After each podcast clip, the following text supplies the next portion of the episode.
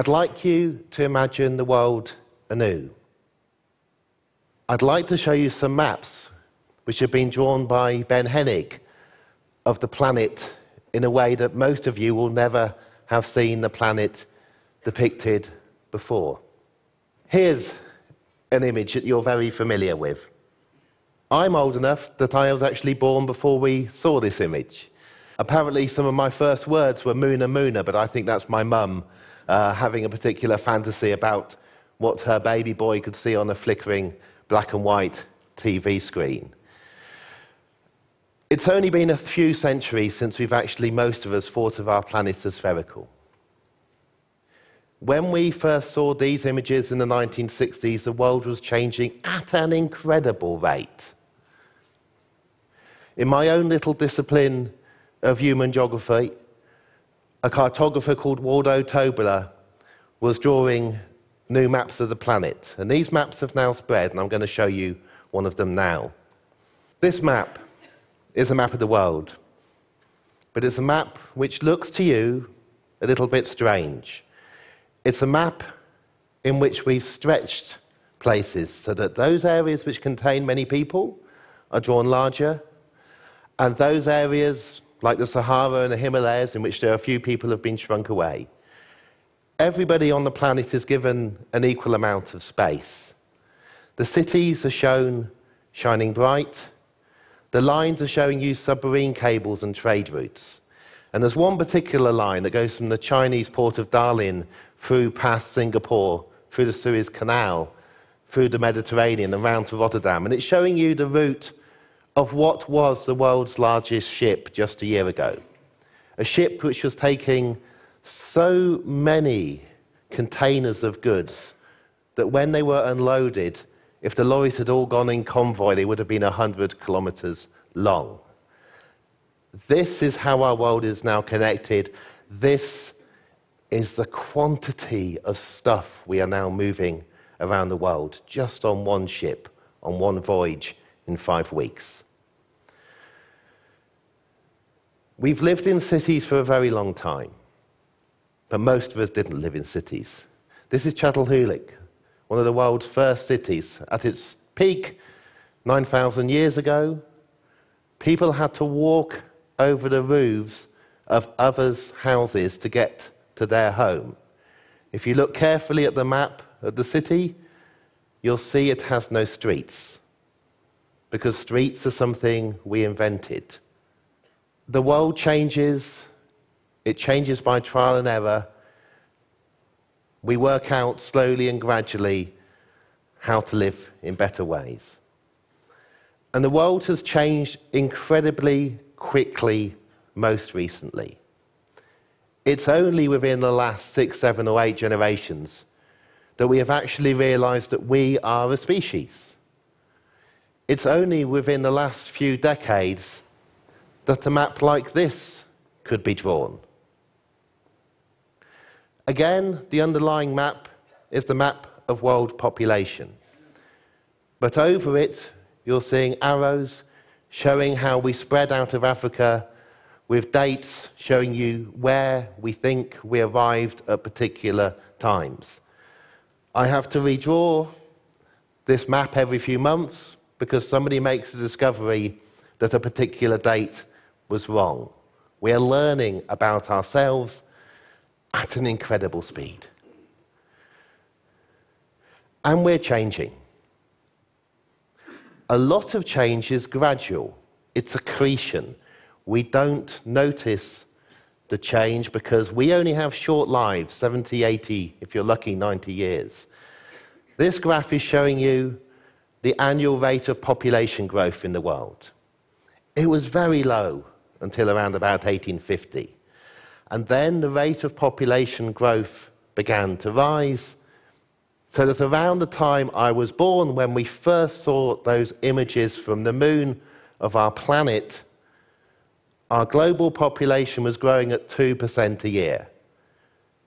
If it had carried on growing at 2% a year for just another couple of centuries, the entire planet would be covered with a seething mass of human bodies all touching each other. And people were scared. They were scared of population growth and what they called a population bomb in 1968. But then, if you look at the end of the graph, the growth began to slow. For decades, the 70s, the 80s, the 90s, the noughties, and in this decade, even faster, our population growth is slowing. Our planet is stabilizing. We're heading towards 9, 10, or 11 billion people by the end of the century. Within that change, you can see tumult. You can see the Second World War. You can see the pandemic in 1918 from influenza. You can see the Great Chinese Famine. These are the events we tend to concentrate on. We tend to concentrate on the terrible events and the news. We don't tend to concentrate on the gradual change and the good news stories. We worry about people. We worry about how many people there are. We worry about how you can get away from people. But this is the map of the world changed again to make area large the further away people are from each area. So if you want to know where to go to get away from everybody, uh, here's, here's the best places to go. And every year, these areas get bigger because every year we are coming off the land globally. We are moving into the cities. We are packing in more densely.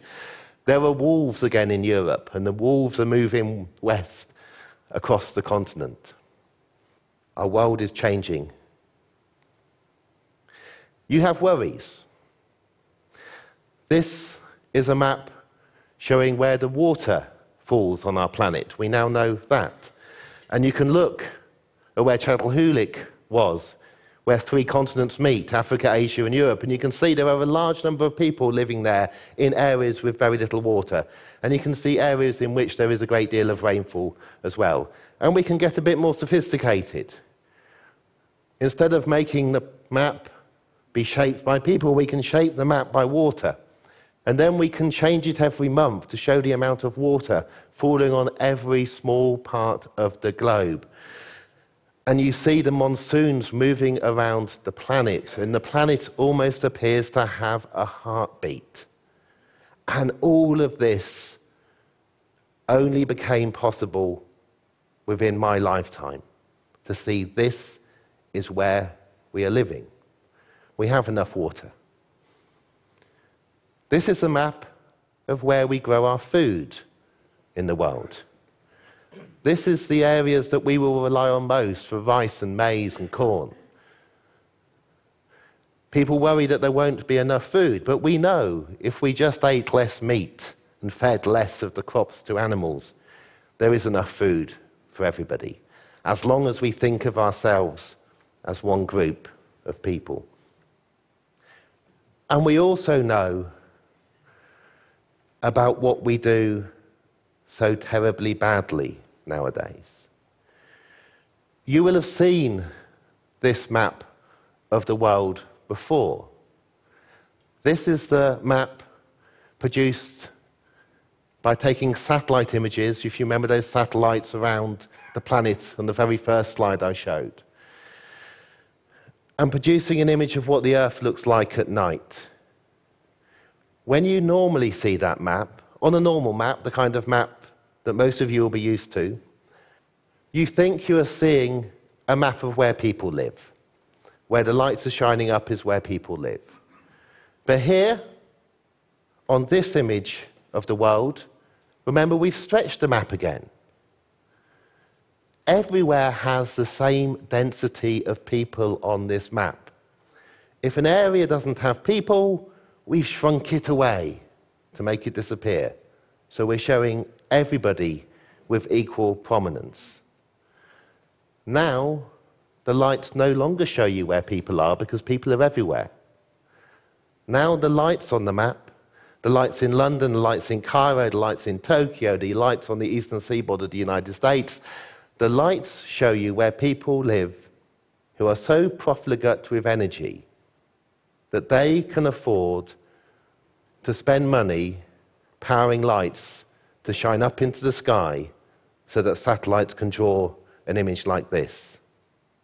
And the areas that are dark on the map are either areas where people do not have access to that much energy, or areas where people do, but they have learnt to stop shining the light up into the sky. And if I could show you this map animated over time, you would see that Tokyo has actually become darker because ever since the tsunami in Japan, Japan has had to rely on a quarter less electricity because it turned the nuclear power stations off. And the world didn't end, you just shone less light up into the sky. There are a huge number of good news stories in the world. Infant mortality is falling and has been falling at an incredible rate. A few years ago, the number of babies dying in their first year of life in the world fell by 5% in just one year. More children are going to school and learning to read and write and getting connected to the internet and going on to go to university than ever before at an incredible rate and the highest number of young people going to university in the world are women, not men. I can give you good news story after good news story about what is getting better in the planet, but we tend to concentrate on the bad news that is immediate. Rebecca Solnit, I think, put it brilliantly when she explained the accretion of incremental, imperceptual changes which can constitute progress and which render our era dramatically different from the past. The past was much more stable. Contrasts are obscured by the undramatic nature of gradual transformation, punctuated by occasional tumult. Occasionally, terrible things happen. You are shown those terrible things on the news every night of the week. You are not told about the population slowing down. You are not told about the world becoming more connected. You are not told about the incredible improvements in understanding. You are not told about how we are learning to begin to waste less and consume less. This is my last map. On this map, we have taken the seas and the oceans out. Now you are just looking at about 7.4 billion people, with the map drawn in proportion to those people. You're looking at over a billion in China, and you can see the largest city in the world in China, but you do not know its name. You can see that India is in the center of this world. You can see that Europe is on the edge. And we in Exeter today are on the far edge of the planet. We are on a tiny scrap of rock off Europe which contains less than 1% of the world's adults and less than half a percent of the world's children. We are living in a stabilizing world, an urbanizing world, an aging world, a connecting world. There are many, many things to be frightened about, but there is no need for us to fear each other as much as we do, and we need to see that we are now living in a new world. Thank you very much.